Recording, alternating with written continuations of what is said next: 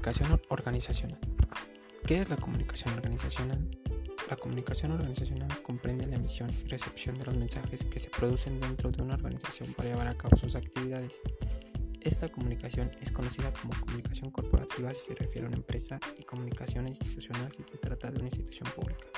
La comunicación organizacional se basará en procesos informativos y comunicacionales y a partir de esto se producirá la retroalimentación denominada feedback. Características de la comunicación organizacional. Entre las principales características de comunicación organizacional podemos destacar que permite conocer la cultura de la organización de una empresa y familiarizarse con ella. Permite elaborar un reconocimiento del ambiente y sus actividades. Fomenta la relación entre los empleados y trabajadores de una empresa.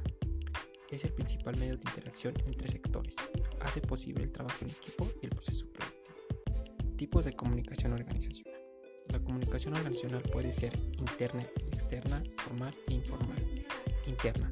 La comunicación interna tiene como objetivo brindar información y coordinación a las personas que forman parte de un equipo, tanto para que se produzca un feedback entre ellas como para que el ambiente de trabajo contribuya con la armonía del mismo. Externa.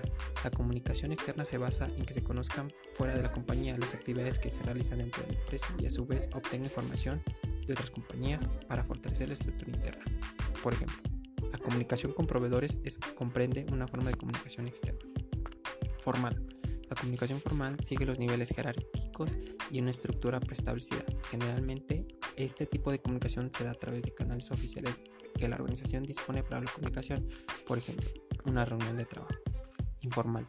La comunicación informal es aquella que surge de una forma espontánea entre los empleados de la organización y no responde a ninguna jerarquía establecida. Por ejemplo, una conversación de trabajo durante el almuerzo. Flujos de la comunicación organizacional.